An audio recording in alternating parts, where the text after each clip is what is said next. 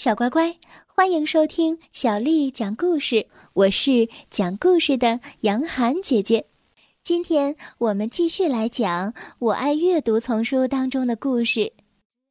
第一次当哥哥，作者是来自法国的凯蒂贝贝，还有法国的安娜威尔斯顿，翻译叫做刘树。是由湖北美术出版社的叔叔阿姨为我们出版的。第一次当哥哥，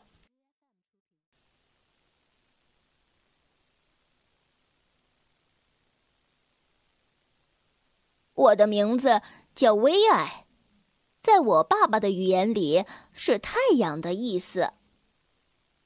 在很长的一段时间里。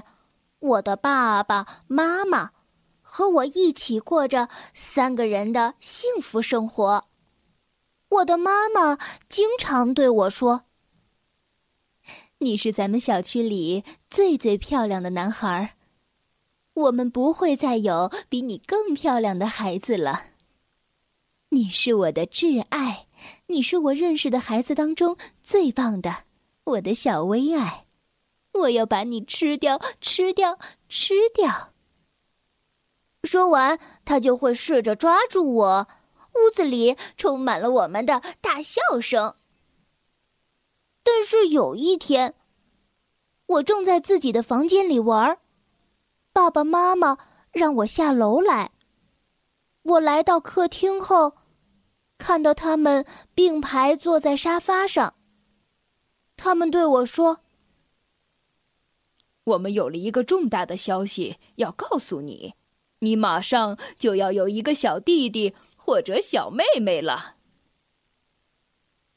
这天晚上，我问床头的小仙女：“亲爱的小仙女，我想许一个愿，求你了，你能让妈妈的新宝宝没我漂亮吗？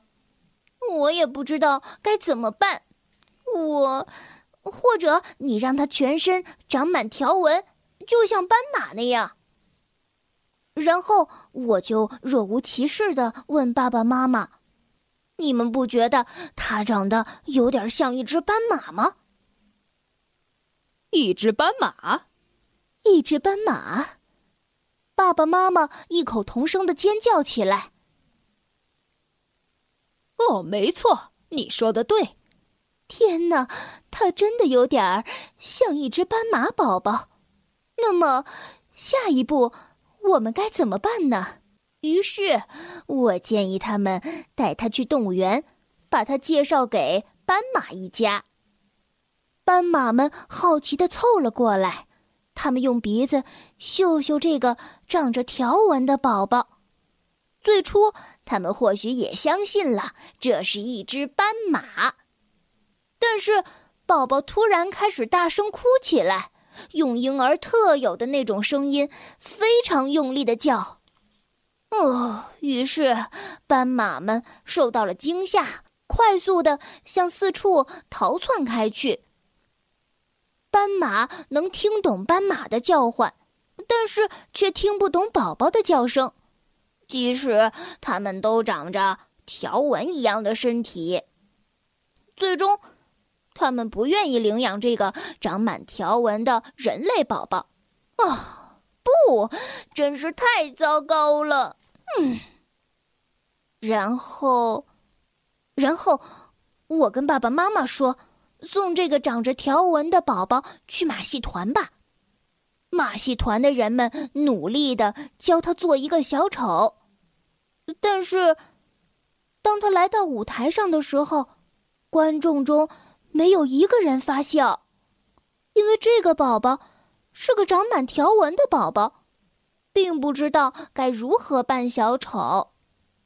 于是，于是马戏团的人们离开的时候没有带走他，他必须要一个人生活，自己照顾自己了。路人都觉得很奇怪，一个看上去像斑马的小婴儿，独自在马路上。哎，你的爸爸在哪儿？你的妈妈在哪儿？他们问他。但是，这个长满条纹的宝宝谁都不理睬，因为他还不会说话呢。也有人看到他的时候会感到恐惧，因为他的眼睛中透露着悲伤。于是，所有的人都跑开了。然后，嗯，然后呢？他来到了公园里，在一棵大树下坐下。这个时候，孩子们就围了过来，纷纷拿吃的东西给他。他们拿来了各种各样的糖果，包括棉花糖。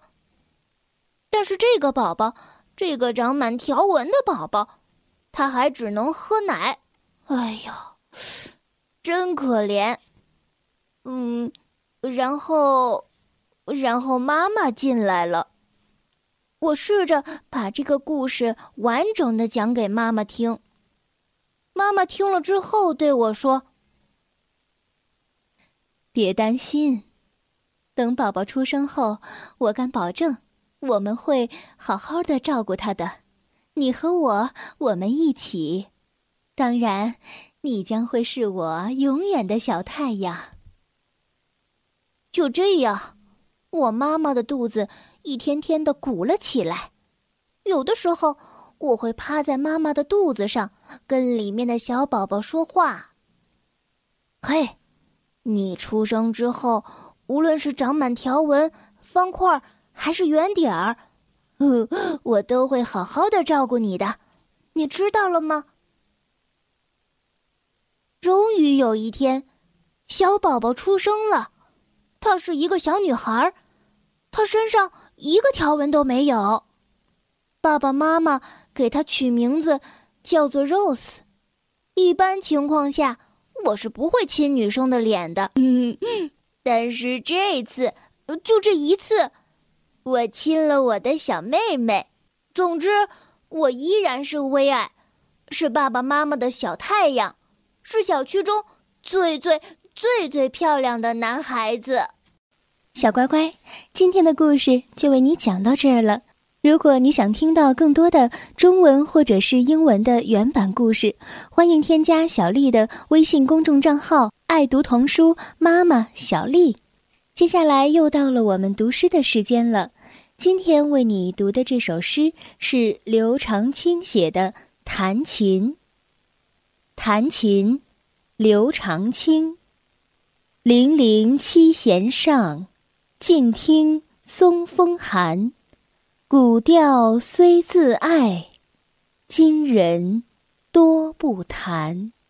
弹琴，刘长卿。零零七弦上，静听松风寒。古调虽自爱，今人多不弹。弹琴，刘长卿。